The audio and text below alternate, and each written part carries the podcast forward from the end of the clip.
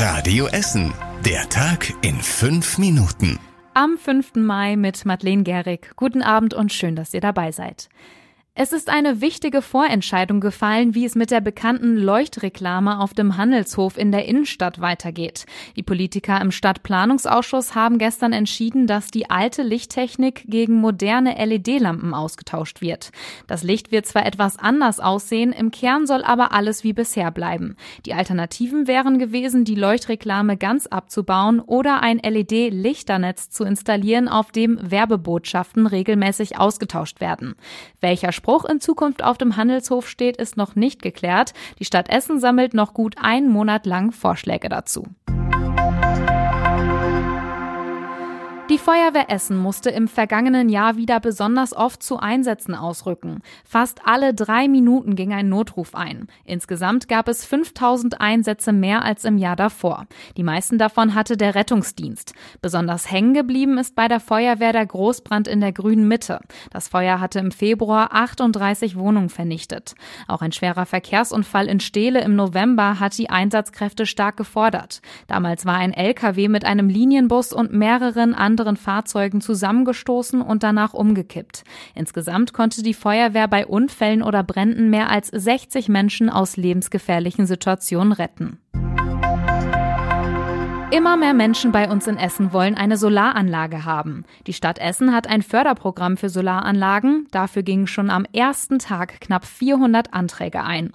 Insgesamt wurden bisher fast 1600 Anträge gestellt. Damit ist die geplante Fördersumme aber noch nicht ausgeschöpft, sagt die Stadt. Die meisten Essener kaufen eine kleine Solaranlage für den Balkon. Die kostet bis zu 1000 Euro. Von der Stadt gibt es dafür rund 200 Euro Förderung. In diesem Jahr kann das Förderprogramm einfacher einfacher genutzt werden als sonst. Sobald die Antragstellung online abgeschlossen ist, werden einige Wochen später schon die Fördergelder überwiesen. So müssen die Firmen nicht mehr lange mit dem Bau der Anlage warten.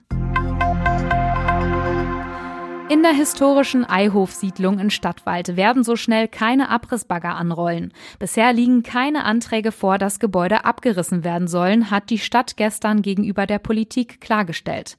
Rund um die Eihofsiedlung gibt es einen Streit. Eine Häuserzeile am Rande der Siedlung könnte in Zukunft durch Neubauten ersetzt werden. Dagegen wehren sich viele Bewohner. Sie wollen eine Erhaltungssatzung, mit der es deutlich schwieriger würde, Häuser abzureißen. Die Stadt plant jetzt eine Bürgerversammlung und nach der Sommerpause kümmert sich der Stadtplanungsausschuss dann wieder um das Thema. Die Eihofsiedlung wurde Anfang der 1920er Jahre entworfen und ist laut Gutachter erhaltenswert. Für Fußballfans gibt es im Ruhrmuseum auf Zollverein ein neues Highlight. Ab Montag ist dort eine Fotoausstellung zur Geschichte von 100 Jahren Fußball im Ruhrgebiet zu sehen. Die Fotoausstellung läuft in Kooperation mit dem Deutschen Fußballmuseum in Dortmund.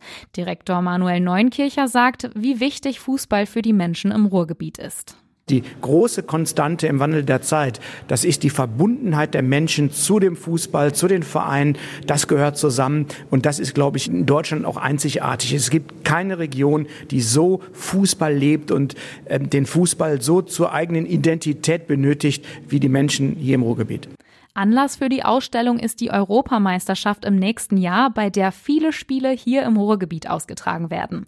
Die Ausstellung im Ruhrmuseum läuft bis Februar nächsten Jahres. Und zum Schluss der Blick aufs Wetter. Heute Nacht ist es immer mal wieder bewölkt und es kühlt sich ab auf 10 Grad. Morgen gibt's auch ein paar Wolken, die Sonne scheint aber immer wieder kräftig dadurch. Es bleibt mit 21 Grad recht warm.